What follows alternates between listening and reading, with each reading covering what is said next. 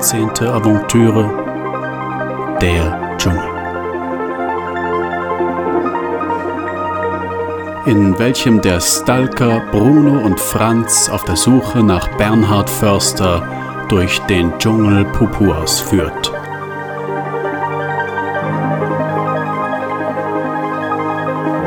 In welcher der Kopf des Stalkers explodiert.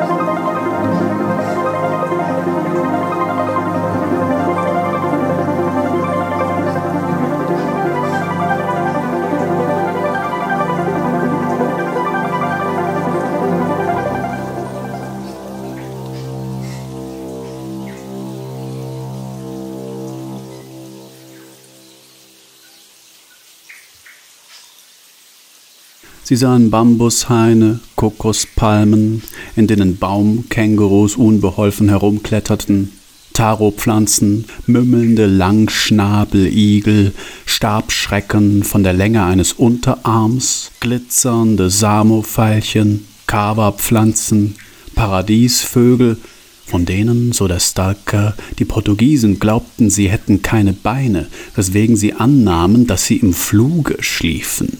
Warane, Skinke, Fledermäuse, Sagropalmen, Kannenpflanzen, Ameisenbäume. Das sind Neophyten, sagte der Stalker. Keiner wusste, was Neophyten sind. Kasuare und Laubenvögel saßen auf den Baumfarnen, grüne Baumpythons und der fucking größte Tagfalter der Erde, der Königin Alexandra Vogelfalter. Was für ein beeindruckendes Teil. Dann wieder Hochland, fast mediterran, Koniferen, Pinien gesäumt, einzelne scheue Dingos, Vulkanerde, Vulkangestein, Vulkanhühner, die nicht brüten, sondern ihre Eier in die heiße Erde legen, wie der Stalker sagt. Und dann im Sumpf ein einziges Krokodil, lauernd, todbringend. Wir passieren es wie Zoobesucher, leben nur, weil es nicht um seine Macht weiß. Der Stalker sagt, die pupuanischen Fischer tragen Masken auf ihrem Hinterkopf, damit sie nicht von Krokodilen und Raubkatzen angefallen werden. Wir glauben ihm kein Wort. Die Landschaft beschreibt ja Inneres. Wir drehen das im folgenden Sinne um. Bei einer Person drückt die Landschaft das Gegenteil der Empfindung aus, wird aber so beschrieben. Draußen herrschte Sturm, was eine ungemeine Ruhe in ihm ausdrückte. Es machte ihn kirre, mit welcher Ruhe die Wolken vorbeizogen. Kann man das noch weiterentwickeln?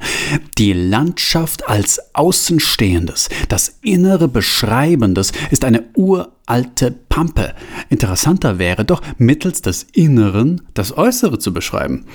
Das habe ich in meinem vor 200 Jahren erstmals erschaffenen Werk namens Der Innen und Außen und Drumherum angestrebt. Man hat es ignoriert, auch weil man damals noch nicht so weit war. Die Landschaft war noch nicht bereit dafür, sozusagen.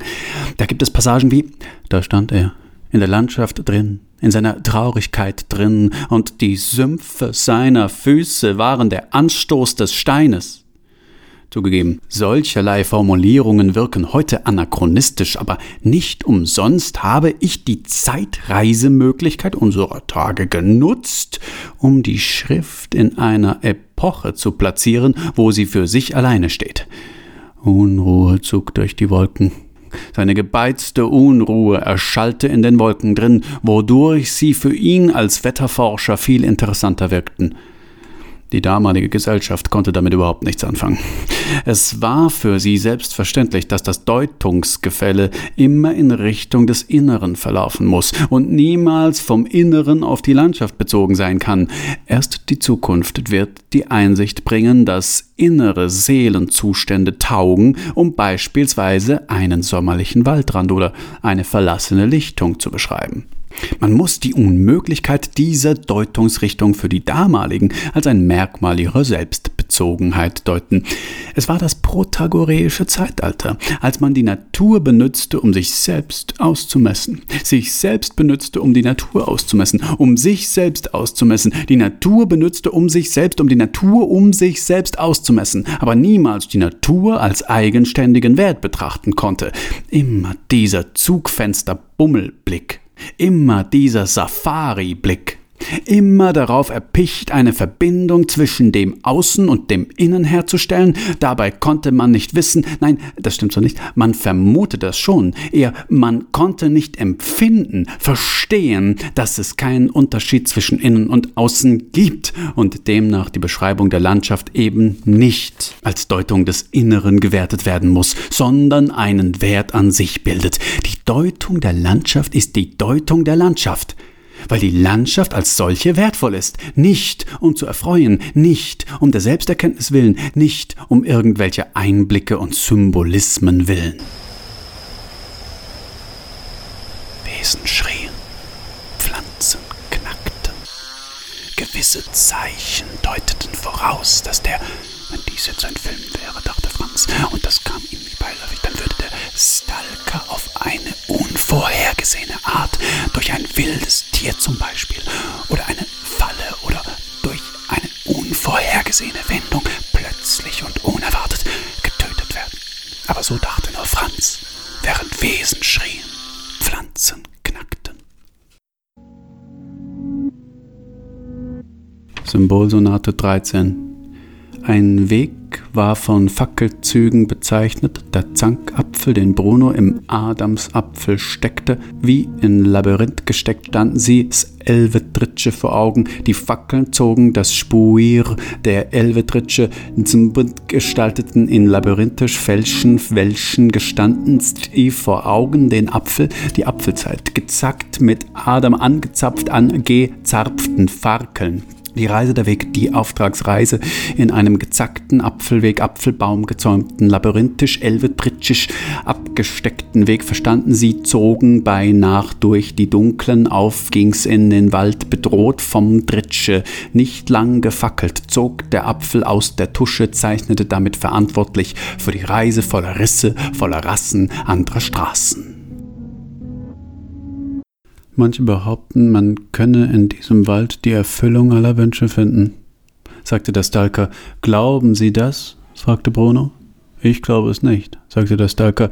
Ich führe Sie in den Wald und ich sage Ihnen, glaubt mir nicht, glaubt niemandem, glaubt ja nicht, dass in diesem Wald die Erfüllung aller Wünsche wartet. Sie sagen mir, rede nur, du hast ja gut reden, du kannst gut reden, du verzauberst uns mit deinen Floskeln und du kannst uns durch den Wald führen. Aber ich kann euch nicht zur Erfüllung aller Wünsche führen, sage ich dann, sagte der Stalker. Aber sie lächeln und sagen, ja, ja, rede nur, führe uns durch den Wald. Alles andere lass unsere Sorge sein. Und dann führe ich sie durch den Wald. Warum sollte ich sie auch nicht durch den Wald führen? Ich verdiene ja, ich muss ja leben, aber jedes Mal, wenn ich sie dann in den Wald gebracht habe, sagen mir die Leute, wir hoffen jetzt, dass sich all unsere Wünsche erfüllen werden. Und wenn sie sich nicht erfüllen, so trägst du dafür die Verantwortung. Und ich wehre mich gar nicht mehr dagegen, sagte der Stalker. Ich lächle und denke, ja, ja, redet ihr nur. Ihr kommt sowieso wieder und wollt von mir in den Wald geführt werden und eure Kritik verstummt dann, weil ihr wisst, dass ich euch sonst nicht in den Wald führen werde.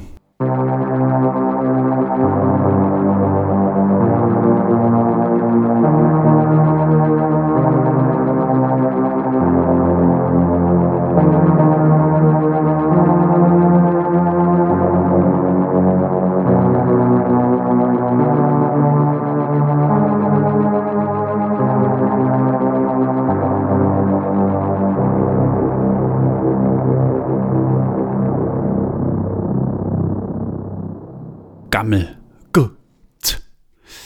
Gimmel, komm, gem, gack. Das Gimmel entstand aus der Darstellung eines Kamels. Es steht für Bewegung und Wanderung und bildet damit einen Kontrast zum B Haus und zum H Zaun, welche Statik symbolisieren. Es ist verwandt mit dem K Hand, Handeln, stellt es doch dessen stimmhafte Variante dar. Den Fenshu war das Gimmel heilig, weil sie sich selbst als Volk von Kaufleuten betrachteten. Bewegung spielt in ihren Mythen eine große Rolle, wobei sich auch immer die Problematik von Rast und Heimatlosigkeit findet. Das G ist Bestandteil von Gike oder Giki, dem Prototypen Johannas. Ich habe ihn nicht getroffen, aber die Quellen sagen, dass Förster ein außerordentlicher Mann ist. Es ist nämlich so, dass die Außerordentlichkeit Försters bei keinem außer Frage steht und das, obwohl ihn wenige nur je zu Gesicht bekommen haben. Tatsächlich gibt es keinen, der glaubhafte Beweise dafür vorlegen kann, dass Förster existiert. Und trotzdem wissen alle, wer er ist. Alle wissen, wie er ist und wo er ist, zumindest seinen groben Aufenthaltsort glauben alle zu wissen. In einem ganz bestimmten Abschnitt des Dschungels hinter dem Aber keiner von ihnen traut sich dorthin, denn in diesem Abschnitt des Dschungels wohnen die Dämonen. Und sie sind es auch, die Förster das Leben schwer machen. Die Legende geht, dass die Väter unserer Väter, von denen keiner mehr lebt, von hinterhältigen Dämonen gepeinigt wurden, welche die Ernte verdarben und die Frauen im Kindbett krank machten. Diese Dämonen sind so böse, dass nur ein Mann ihnen entgegentreten kann, der schlimmere Taten begangen hat als die Dämonen selbst. Und dieser Mann kam eines Tages ins Dorf. Es war ein bleicher Herr mit einem gezwirbelten Schnurrbart, hochgewachsen, mit einem Schlitz im Ohr, und man nahm ihn auf, weil der Schamane befand, dass es sich um den Retter handeln müsse. Man bewirtete ihn gut, behandelte ihn wie einen großen Krieger und fesselte ihn dann, um ihn zu foltern und auf seine Aufgabe vorzubereiten. Ein Jahr lang folterte man ihn, brachte ihm Skarifizierungen bei, tataouierte ihn und gab sich nicht zufrieden, ehe er nicht alle 4321 Dämonen des Dschungels und alle 4321 Zaubersprüche auswendig konnte, mit denen man die Dämonen austreibt. Dann brachte man ihn an einen geheimen Ort, wo er bis heute lebt. Dort bekämpft er die Dämonen und nimmt ihre Zauber in sich auf, seit Jahrzehnten schon, und jeden Vollmond reist eine Delegation der besten Krieger des Stammes in den Dschungel an den Ort, wo Förster lebt, und führt ein geheimes Ritual mit ihm durch, um die Zauber der Dämonen aus ihm herauszuziehen, damit er aufnahmefähig bleibt. Keiner weiß, wie diese Rituale aussehen, denn die Krieger und der Häuptling des Stammes haben Schweigepflicht, aber ich vermute stark, es hat mit Folter, Skarifizierungen und Tatouierungen zu tun. Und natürlich mit Zaubersprechen.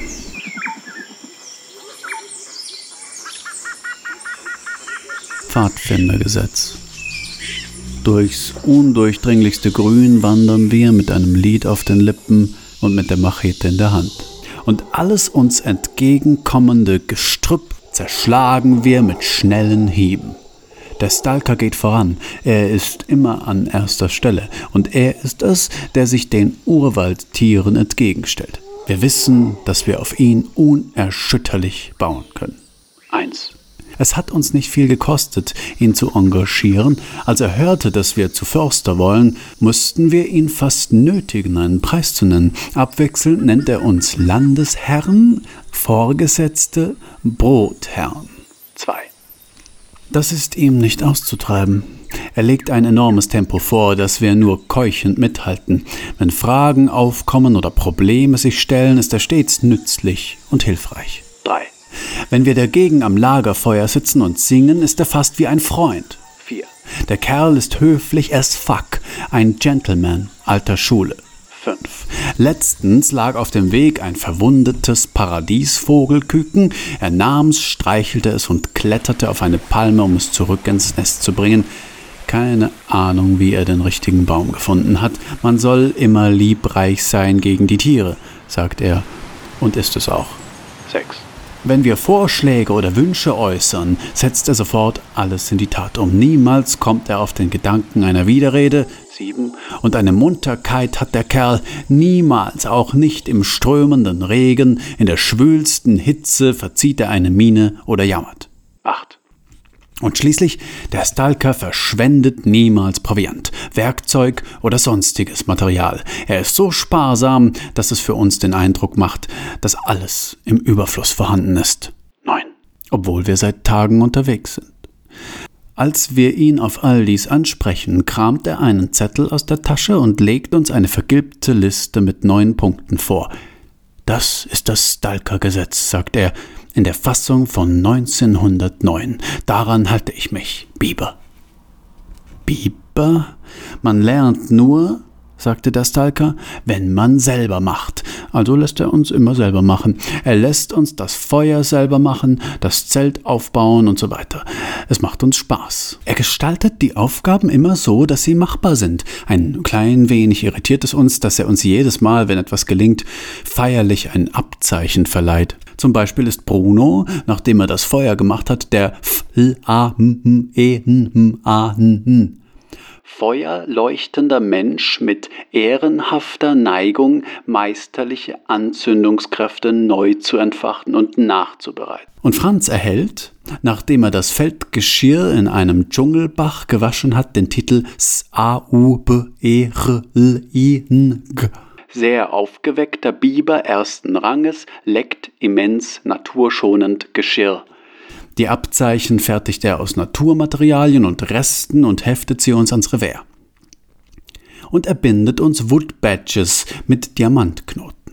Der Wert eines Abzeichens entsteht immer durch die Tat, die es bewirkt hat. Wölflinge, sagt er. Wölflinge? Einmal sitzen wir am Lagerfeuer und braten uns Paradiesvogelküken, die wir auf Stöcke gespießt haben. Wir reden. Es geht um Pflicht. Der Stalker sagt, es gibt drei Pflichten. Die Pflicht gegenüber dir selbst, die Pflicht gegenüber Dritten und die Pflicht gegenüber der höheren Macht, an die du glaubst. Der Stalker hat einen leichten Sprachfehler. Er kann kein P aussprechen. Ich glaube an keine höhere Macht, sagt Franz. So ein Schwachsinn, sagt Bruno. Jeder glaubt an irgendeine höhere Macht. Das ist doch nur Koketterie bin der gleichen Meinung, meines Fäher, sagte der Stalker. Fäher? Wir dringen immer weiter in den Dschungel, es wird immer dunkler, feuchter, undurchdringlicher. Um uns Mut zu machen, erzählt uns der Stalker die Geschichte vom Stalker im Nebel. Der hat einen Brotherrn im dichten Nebel vom Walde zurück nach London geführt. Eine Belohnung hat er nicht angenommen, sondern nur gesagt, ich bin ein Stalker und ist gegangen. Und als uns das keinen Mut gemacht hat, erzählt er uns die Geschichte vom heiligen Gregor, dem Groß- und Erzmärtyrer, der eine Jungfrau erschlagen hat, die ein hilfloses Drachenbaby gequält hat. Uns rührt die Geschichte zu Tränen, aber dass er uns die ganze Geschichte ohne Ps erzählt, stört uns schon ein klein wenig, und so bringen wir ihm bei, wie man ein P ausspricht. So richtig klappt das nicht, denn er sagt, vielen Dank, endlich kann ich richtig sprechen, meine Explorer. Explorer? Wir liegen alle in einem Zelt.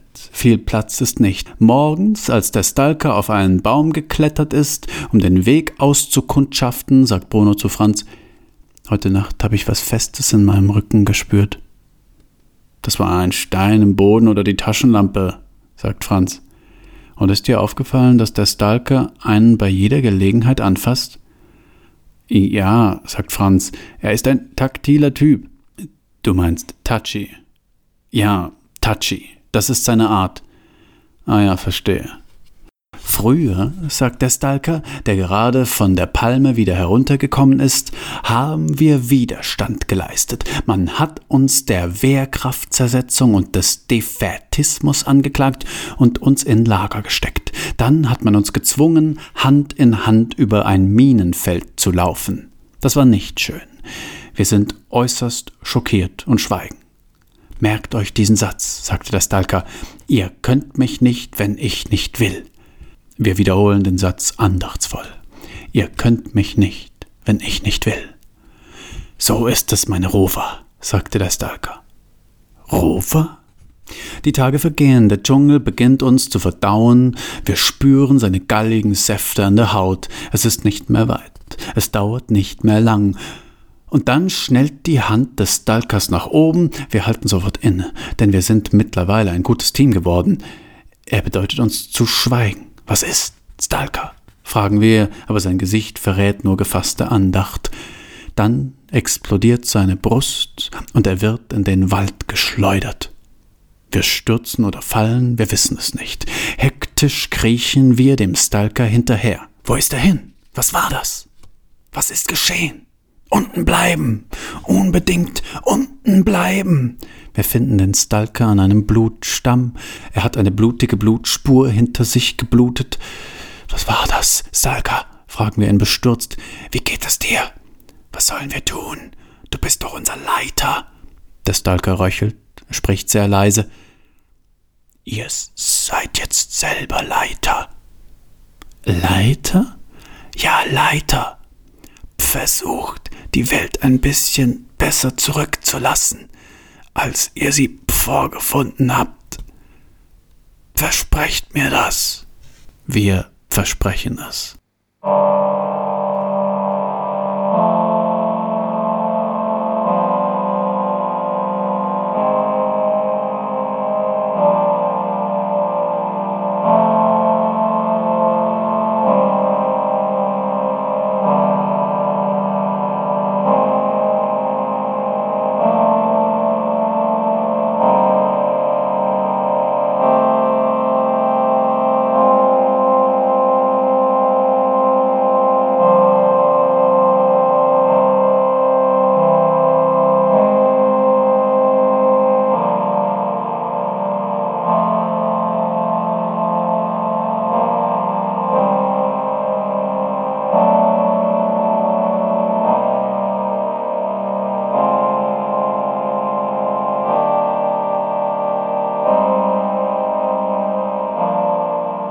Erstmal will ich ja nur in mich hineinsehen können. Erstmal will ich ja nur einen Blick in mich hineinwerfen können und erkennen, warum ich bin, was ich bin, warum ich tue, was ich tue, warum ich denke, was ich denke, warum ich will, was ich will.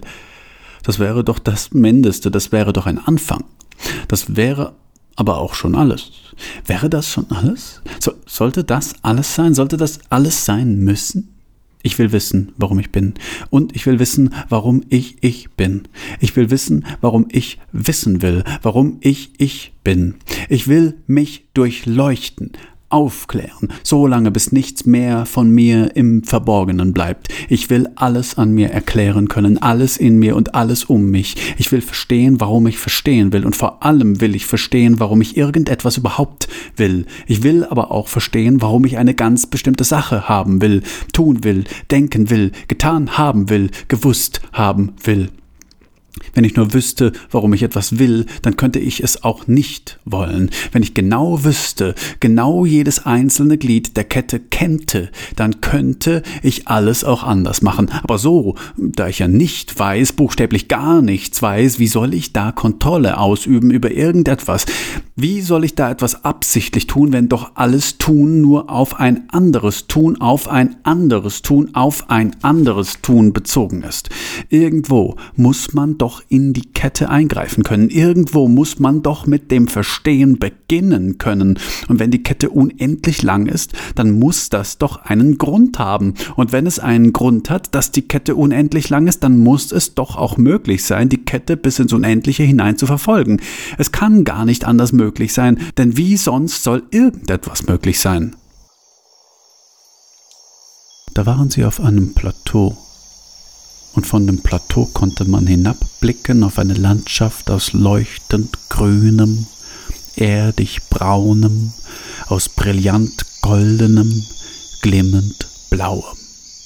Manche Flecken waren nicht erkennbar, weil sie sich so hoch befanden, dass große Wolken die Sicht versperrten.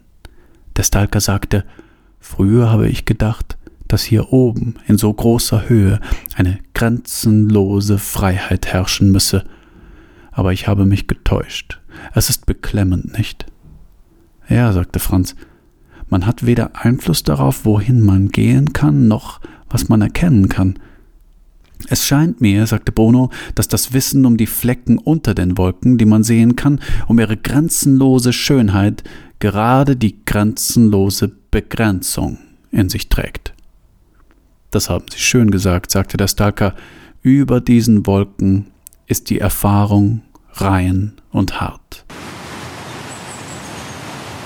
Rast. Ein Bergsee, einsam, kristallen, idyllisch und so weiter. Sie haben ihr Lager aufgeschlagen. Bruno reißt sich umgehend die Kleider vom Leib und springt in den See. Seien Sie vorsichtig, sagt der Stalker, es gibt Piranhas in dem See und lächelt. Es macht ihm anscheinend Spaß, denkt sich Franz, während er, nur aus den Augenwinkeln, Bruno beim sich waschen beobachtet. Der Mann hat durchaus einen schönen Körper. Das ist Franz jederzeit bereit zuzugeben, sagt er sich. Ist es natürlich nicht wirklich, nur jetzt, da es keiner von ihm verlangt. Waden, denkt sich Franz. Hüfte, denkt sich Franz.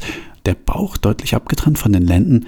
Rippen, denkt sich Franz, Rückenmuskulatur, einiges tut sich, wenn er sich bewegt.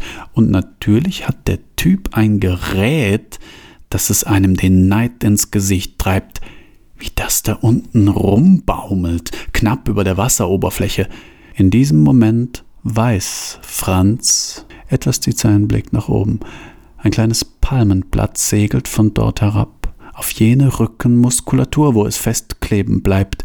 Bruno nimmt es, schaut es sich fragend an, ist kurz schockiert, weil er natürlich weiß, was das bedeuten könnte, und lässt es dann gleichgültig, nachdem er befunden hat, dass er nicht abergläubisch ist und es gar nichts bedeutet, ins Wasser fallen.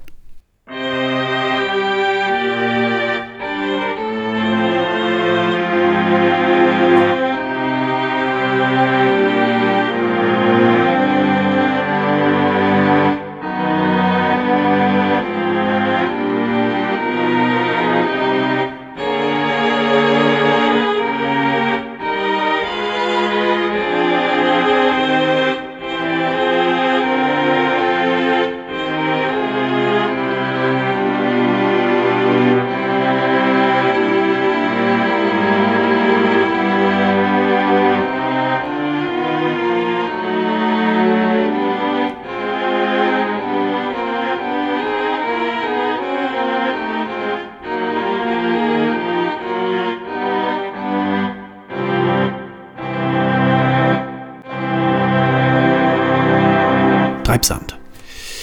Der Stalker informierte sie recht freundlich über die Tatsache, dass sie beide, sowohl Bruno als auch Franz, mit einem Fuß im Treibsand standen. Paradiesvögel, Grüne, kreischten. Der Stalker war ein riesiger Ameisenbär, Bruno war ein Forscher mit Hut und Franz war der Packesel. Nie ahnten sie da, wie alle im Arsch waren. Shit, sagte Bruno, der Forscher, welcher forschend in den Dschungel starrte. Vögel, flatternde, einfing.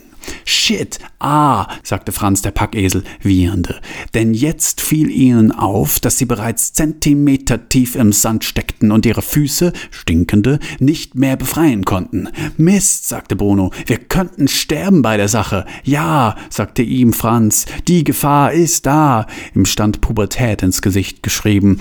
Keine Flugzeuge, Kondensstreifende am Himmel. Keine Tiger, lauernde im Dschungel. Keine Eingeborenen schlichen mit Giftpfeilen und Speeren vorbei und auch sonst nichts weiter als der Treibsand, der tückische, sich weiter windend, in die Schuhe greifend, kalt die Füße umspannend, feucht die Socken verunglitschend. So helfen Sie uns doch, rief Bruno dem Stalker zu, oder ist das etwa ungefährlich? Der Stalker ging einen Schritt zurück und machte eine sorgenvolle Miene. Stalker, was ist da mit Ihnen? Ich habe Sand im Arsch, rief Franz, aber der Stalker fasste sich in den Bart, den voluminösen, schien nachzudenken. Shit, Franz, sagte Bruno, wir stecken fest und der hilft uns nicht, rief Bruno. Gib mir deine Hand, rief Franz. Nein, dann versinken wir noch schneller. Bruno dachte an den Rucksack den Franz hat. Bruno dachte an den Rucksack, den Franz hatte und in dem sich ein Seil befand und das man herausnehmen konnte, um es dem Stalker zuzuwerfen. Aber Franz versank beim Öffnen seines Rucksacks immer weiter im Sand. Ihm gelang immer weniger. Jetzt war er bereits bis zur Brust versunken. Shit, rief Franz. Shit. Ah, rief Bruno. Ah. Was machte der Stalker so lange? Was war los? War er ein Verräter, ein Ruchloser? Hatte er sie in diesen Treibsand hineingelotst? War er der Bösewicht? War er ein Scherge? Waren sie in seine Falle gegangen? Hätten sie dem Stalker vertrauen dürfen? Einem Mann, einem Wildfremden? Jetzt wurde es Bruno klar. Einem Mann, der seine Hilfe von selbst angeboten hatte. Nimm niemals die Hilfe von einem an, der sich von selbst anbietet. Altes Agentengesetz, bewährtes. Mist, reingefallen. Wie hatten sie nur so dumm sein können? Wie hatten sie nur so blöde sein können? Wie hatten wir dies alles mit Stalker? Wie hatte Franz? Shit, rief Bruno. Shit, jetzt wurde ihm auch klar, dass vieles darauf hingedeutet hatte, dass diesem Mann nicht zu vertrauen war, dass man vieles hätte wissen können, wenn man nur vorsichtiger gewesen wäre, dachte Bruno, man hätte besser aufpassen sollen, aber wir haben uns eben an das geklammert, was wir hatten, dachte er, wir haben genommen, was wir bekommen haben, und wir sind daran zerronnen. Jetzt fließen wir hier in den Sand hinein, das war's, und die Paradiesvögel keckern von den Ästen herab, lachen uns aus. Zwei schöne Idioten sind wir, sagte Bruno. Niemals Niemals, rief Franz. Akzeptieren wir das Schicksal. Shit, rief Bruno. Ich habe hier keinen Empfang. Stieg kurz aus dem Treibsand heraus, öffnete seinen Computer und rief seine E-Mails ab, stieg dann wieder hinein und begann um Hilfe zu rufen. Jetzt riefen sie beide um Hilfe. So verzweifelt waren sie. Und zwischendurch riefen sie, Stalker, wo sind sie hin? Wo ist er hin? Er ist einfach abgehauen. Wir sind mitten im Scheißdschungel. Wir werden sterben. Und sie bereiteten sich darauf vor, zu sterben. Sie versanken im Sand. Sand. Sie sahen nichts mehr. Die Sicht verschwand. Dann ein Gefühl des Fallens. Sie fielen. Sie fielen tatsächlich. Franz fühlte Brunos Hand. Er ergriff sie. Bruno ergriff Franzens Hand. Auch er griff zu. In diesem Moment waren sie Freunde. Es war alles vorbei. Da schlockten sie heraus aus einer Treibsanddecke, fielen auf den Boden von etwas. Franz befühlte die Hand. Es war nur noch ein Skelett. Dann konnte er sehen, er schaute an der Hand hinauf, den Arm hinauf, den Torso hinauf. Es war eine konservierte Moorleiche seiner selbst, nicht etwa Brunos, sondern eine mumienhafte Geistererscheinung, eine Selbsterkenntnis im Tode kurz vor demselben. Und dasselbe erfuhr Bruno. Er schaute, er schaute, er schaute, er schaute eine konservierte Moorleiche seiner selbst, nicht etwa Franz, sondern eine mumienhafte Geisterexistenz, eine Selbsterkenntnis im Tode kurz vor demselben. Die Dystopie, eingetreten, sagte Bruno mit einem Mund voll Sand, aber da war noch jemand.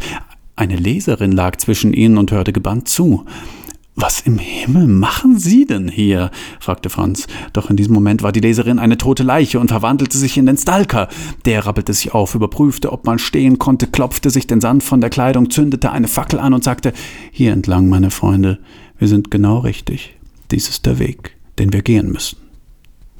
Bruno und Franz waren ganz überrascht. Der Stalker musste ihnen hinterhergesprungen sein, in den Treibsand. Anders machte es keinen Sinn. Er war nicht mehr zu sehen gewesen, weil er Anlauf genommen hatte, um eines besonders eleganten Sprunges willen. Stalker, Sie, Sie waren das? Haben Sie etwa, war das alles Ihre, haben Sie das etwa so ge, wie um alles? Oh ja, meine Freunde, sagte der Stalker, so ist es. Und er leuchtete in den feuchten Steingang hinein. Eine alte Architektur war das, erstaunlich komplex, ornamentiert, verziert, mysteriös, Sprache verschlagend und dumpf und duftend zog das Labyrinth sie in die Tiefe und der Stalker setzte sich in Bewegung, wie auch Franz und Bruno sich in Bewegung setzten, denen jetzt auffiel, dass sie noch Händchen hielten was sie aufgrund ihres Überlebens unverzüglich notariell rückgängig machen ließen, weiter in die Tiefe, in den Dschungel, Tempel, bald waren sie da, weiter in die duftende Architektur. Was für ein Abenteuer!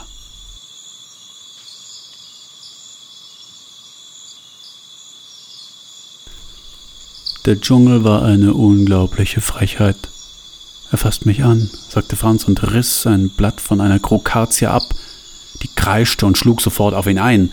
Tun Sie das nicht, sagte der Stalker, schob die Lianen zurück und vertrieb die aggressive Pflanze, indem er sie mit der glimmernden Spitze seiner Zigarette ankuckelte. Feuer mögen sie nicht. Merken Sie sich das. Ist hilfreich. Sie waren seit sechs Tagen unterwegs. Franz war am Ende seiner Kräfte. Bruno gab sich diese Blöße nicht, obwohl auch er zu kämpfen hatte. Der Stalker, ein Halbindio, der sich seinen Lebensunterhalt mit Abenteuerführungen durch den Dschungel verdiente, war ein hochgewachsener, dunkelbrauner Mann mit krausem Haar. Pupua heißt gekräuselt, sagt er, während er das Zelt aufbaut und schweigt dann den Rest des Abends. Man gewöhnt sich daran. Meist ist es Bruno, der spricht, Franz seine Ansichten auseinandersetzt oder den Stalker zur Geographie der Insel befragt, welcher aber nur selten und dann nur kurz antwortet. Unser Weg ist vorgegeben, die Zeit unserer Ankunft ebenfalls. Der Stalker hat einen kleinen Zettel, auf dem diese Daten vermerkt sind. Bruno glaubt ihm das nicht. Als er nachfragt, bekommt er keine Erklärung. Bruno tut den Stalker als Scharlatan ab. Der Stalker heißt so, weil das auf Russisch Schmuggler bedeutet. Der Stalker kann zwar kein Russisch, aber er mag Tarkovskis Film mit demselben Namen. Wo er den gesehen habe, er habe den Film nicht gesehen, nur vor 30 Jahren ein Plakat. Er habe noch nie einen Film gesehen. Das sind Orang-Utans, sagte der Stalker, als sie eine Horde Brahmsäffchen sehen. Sind Sie sicher, mein Franz? Sind Orang-Utans nicht größer und orange? Nein. Aber der Name Orang-Utan kommt doch davon, dass sie orange sind, sagte Bruno. Diese Affen sind klein und überhaupt nicht orange. Der Stalker legte an und schoss. Wollen Sie Orang-Utan zum Abendessen oder lieber hungern? Franz wollte Orang-Utan, Bruno wollte Recht haben und begnügte sich mit seinem letzten Schokoriegel. Am nächsten Tag kamen sie in die Sperrzone. Dies ist die Sperrzone, sagte der Stalker und führte sie dann zwei Stunden lang stumm durch einen Waldabschnitt, der sich durch kein erkennbares Merkmal von dem vorigen unterschied. Gleich würde Folgendes passieren. Franz würde ausrutschen, sich in einer Schlingpflanze verheddern, Brunos Hilfe benötigen, der sich zu ihm hinunterbücken würde, der Stalker würde die beiden zum Weitergehen auffordern, sich sichtlich beunruhigt umsehen und dann, und dann würde ihm der Kopf explodieren. Was? sagte Bruno. Ich sagte, mein Kopf explodiert. Ich habe Kopfschmerzen ohne Ende. Woher kommt denn das? Das sind wahrscheinlich die Curare-Mücken. Wenn die dich stechen, dann explodiert dir der Kopf. Sehr unangenehm. Die fliegen immer ungefähr in drei Metern Höhe. Franz guckte in die Luft, warf den Kopf in den Nacken und suchte nach den vermeintlichen Mücken. Dabei rutschte Franz aus, verhettete sich in einer Schlingpflanze und rief Mist, ich bin hingefallen. Bruno, kannst du mir aufhelfen? Irgendwie kommt mir das bekannt vor, sagte Bruno und bückte sich.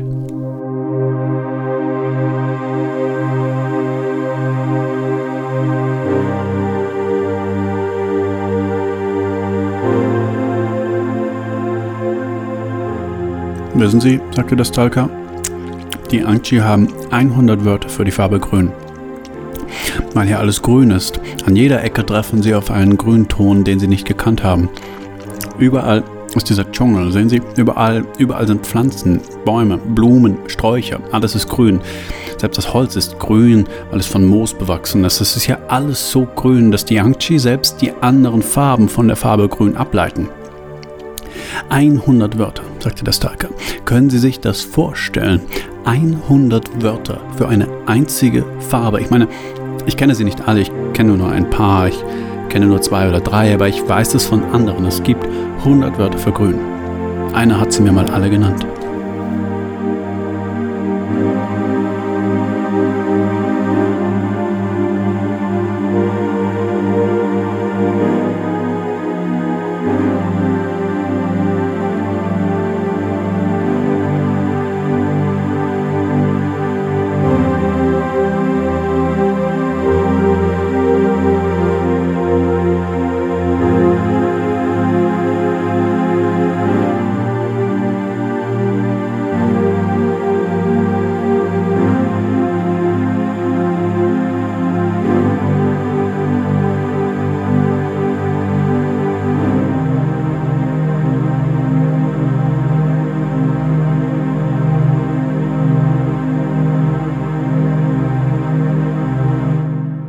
Jugendliebe das war krass, das war heftig.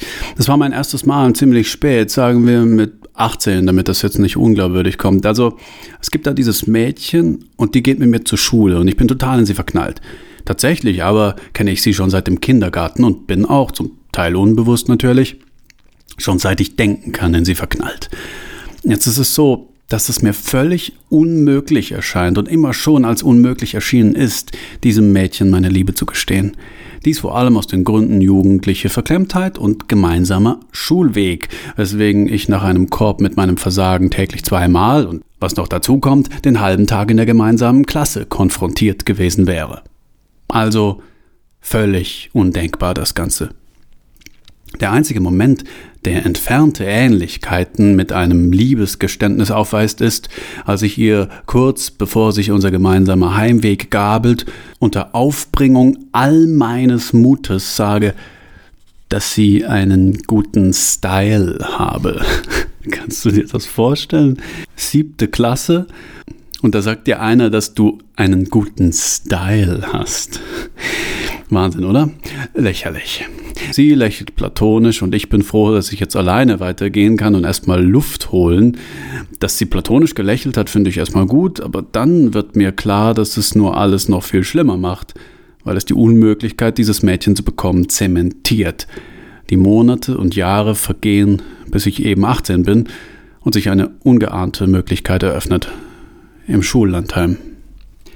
Sie, nennen wir sie der Einfachheit halber hier einfach Jugendliebe, hat natürlich einen Freund, hat auch schon Freunde gehabt und ist mit diesem neuen Freund im Schullandheim immer Händchen haltend und knutschend zu sehen.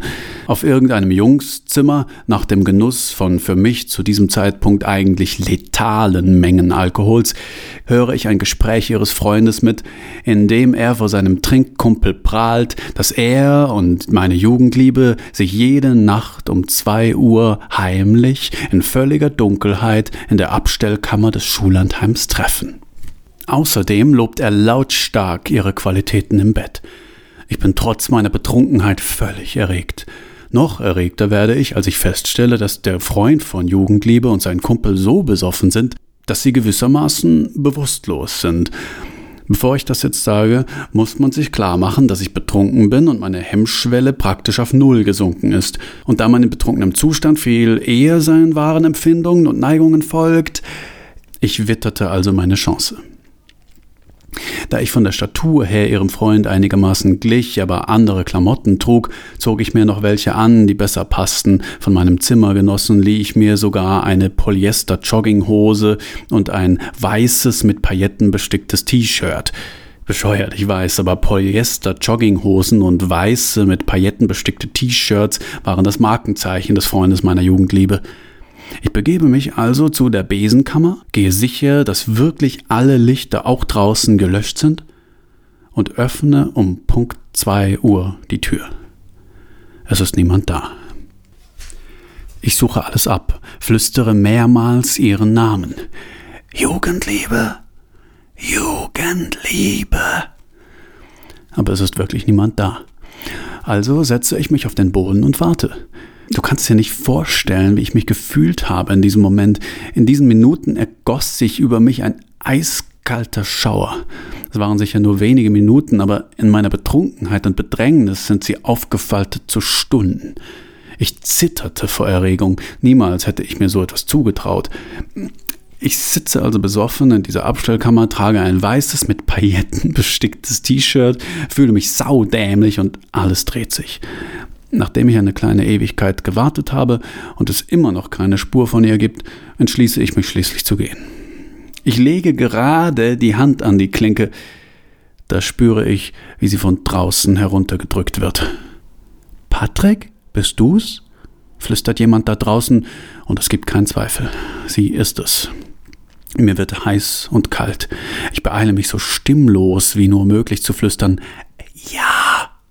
Und als sie offensichtlich draußen stehen bleibt und zögert, komm rein. Damit ist all mein Mut erschöpft. Wenn ich nur noch ein Wort sagen muss, stürze ich hinaus und laufe davon. Doch die Tür öffnet sich und sie kommt rein. Ja, sie ist es. Kein Zweifel. Ich kenne ihren Duft ganz genau. Und jetzt gibt es praktisch keine Verzögerung mehr. Ich weiß gar nicht, wie mir geschieht. Sie fasst mich an und sagt, du zitterst ja. Mir fällt nichts Besseres ein, als herauszupressen. Kalt. Und sie sagt, dann wärmen wir dich wieder auf. Sie sagt tatsächlich, dann wärmen wir dich wieder auf. Tja, und dann geht's los. Sie zieht mich aus, ich ziehe sie aus und wir küssen uns und schlafen miteinander. Es ist mir unmöglich, die Wonnen zu beschreiben, die ich in diesem Moment erlebt habe. Ihre Haut ist so unglaublich weich, ihre Brüste so klein und fest wie Äpfel und holy shit, ihr Freund hat nicht gelogen, als er ihre Qualitäten gelobt hat. Irgendwann fällt mir auf, dass ich kein Kondom habe, aber ich bin extrem betrunken und es stört sie anscheinend nicht, was mich wiederum irgendwie beruhigt. Schon denke ich mir, warum soll ich stumm und wie ein Dieb flüchten? Warum nicht mich ihr offenbaren, wenn alles vorbei ist? Ich gewöhne mich gerade daran, an dieses Leben im Himmel. Ich verschmelze fast mit ihr. Da flüstert sie plötzlich die unvergesslichen Worte. Und jetzt fick mich in den Arsch. Ich bin wie vom Blitz getroffen. Mein Magen dreht sich um. Damit habe ich definitiv nicht gerechnet. Weil ich nicht weiß, was ich tun soll, mache ich einfach weiter wie bisher, doch sie flüstert Mach schon, mach schon. Sie dreht sich um und ich fühle vor mir ihren sagenhaften Hintern, aber ich habe keine Ahnung, was ich damit anfangen soll. Ich schwitze am ganzen Körper einen äußerst kalten Schweiß. Hat sie bereits bemerkt, dass ich ein Hochstapler bin? Ist sie verwundert, dass ich nicht die Leistung bringe, die sie sonst von ihrem Freund gewohnt ist? Will sie mich testen? Was, wenn ich jetzt versage? Na, so schwer kann's schon nicht sein, rufe ich mich zur Ordnung und tue, was ich für das halte, was sie von mir verlangt. Aber er will nicht rein, es gelingt mir einfach nicht, als ob dies die letzte Instanz ist, der Richter, der spricht. Du hast dir diese Frau erschlichen, meinetwegen, aber bist du auch manns genug für das hier? Zeig mal, was du drauf hast, ob du nicht doch zu lasch bist. Ich versuche es wieder und wieder, aber es klappt einfach nicht. Ich halluziniere, höre Stimmen, höre Schritte, sehe innerlich vor mir, wie sie mich auslacht. Mein Magen dreht sich wirklich in einem Maße, dass es nicht mehr schön ist. Was soll ich tun? Ich komme auf die absurdesten Ideen. Ich, der Betrüger, der zu schlaffe Betrüger, nehme meine Finger zu Hilfe, weil es nicht anders geht. Doch das macht mir meine Ohnmacht nur endgültig bewusst. Genervt raunt sie, was machst du da? Und dann ist es zu spät. Alles kommt raus. Und während ich komme, übergebe ich mich auf ihren Rücken nicht alles. Ich, ich kann es noch ein bisschen abwenden, aber es landet wirklich einiges auf ihrem Rücken. Sie schreit auf und in dem Moment öffnet sich die Tür zur Besenkammer. Oh mein Gott, es ist ihr Freund, denke ich sofort und bin irgendwie überrascht, dass ich überhaupt noch denken kann. Aber es ist noch schlimmer. Es ist nicht ihr Freund, sondern der Trinkkompel von ihrem Freund und er trägt eine Jogginghose, und ein weißes T-Shirt. Die Hose aus Polyester, das T-Shirt mit Pailletten besteckt.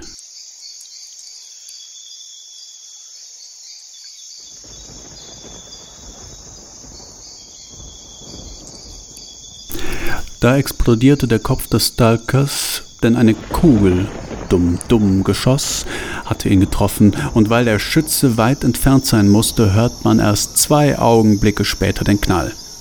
Bruno sprang sofort auf Franz, riss ihn zu Boden. Deckung! schreiend. Oder sie standen ratlos vor dem kopflosen Geschöpf, auf dem Rücken liegend sozusagen, aus den Latschen gekippt, die Finger verkrampft, die Unterarme angewinkelt und die beiden stehen mit verschränkten Armen davor. Aber, aber nein, es, es ist, ist, ja Gefahr. Also liegen sie hinter einem Busch. Unten bleiben, schreiend. Beide, beide schreien sich unten bleiben zu, drücken sich gegenseitig die Köpfe in den Matsch, als wollten sie sich darin ersticken. Hast du das gesehen? Scheiße! ächzt Franz. Bruno hat es nicht gesehen, war ein Gedanken gewesen, ist dann aber aufgeschreckt durch das Geräusch der ins Gras spritzenden Körperteile. Der Schock kam dann erst durch den Knall. Er erinnert sich jetzt, so gut es geht, versucht zusammenzubasteln, was nochmal eigentlich gerade passiert ist und greift zur Beschreibung der Situation zum allseits beliebten Kraftausdruck Scheiße, Scheiße nochmal. Es war so gewesen. Bruno hatte über eine Problemstellung des Leib-Seele-Problems kontempliert. Da war er über ein Steinchen gestolpert, hatte sich sogleich darüber geärgert, davor aber, das fiel ihm jetzt ein, hatte er über etwas anderes nachgedacht. Was war das nochmal gewesen? Genau, sowas gewesen. Er hatte sich gefragt, worüber er gerade nachgedacht hatte und hatte versucht, sich daran zu erinnern. Aber das hatte nicht funktioniert und dann erst war er gestolpert und dann hatte er das sonderbare Klatschen gehört wie wenn abgetrennte Körperteile in den Matsch fallen. Genau so klang das, aber er wusste ja jetzt, warum das nach abgetrennten Körperteilen geklungen hatte, nämlich hauptsächlich und vor allem deswegen, weil es abgetrennte Körperteile, namentlich die explodierten Teile eines Kopfes waren. Dann hatte er noch etwas gedacht, es aber sogleich vergessen und sich gefragt, was das gewesen war. Und erst dann hatte er den Knall gehört, wie gesagt, zwei Augenblicke später. Es ist doch erstaunlich, wie viele Gedanken in zwei Augenblicke hineinpassen, sagte Bruno, und Franz verstand ganz genau, was er meinte, denn eine ähnliche Geschichte wie Bruno hätte auch er erzählen können.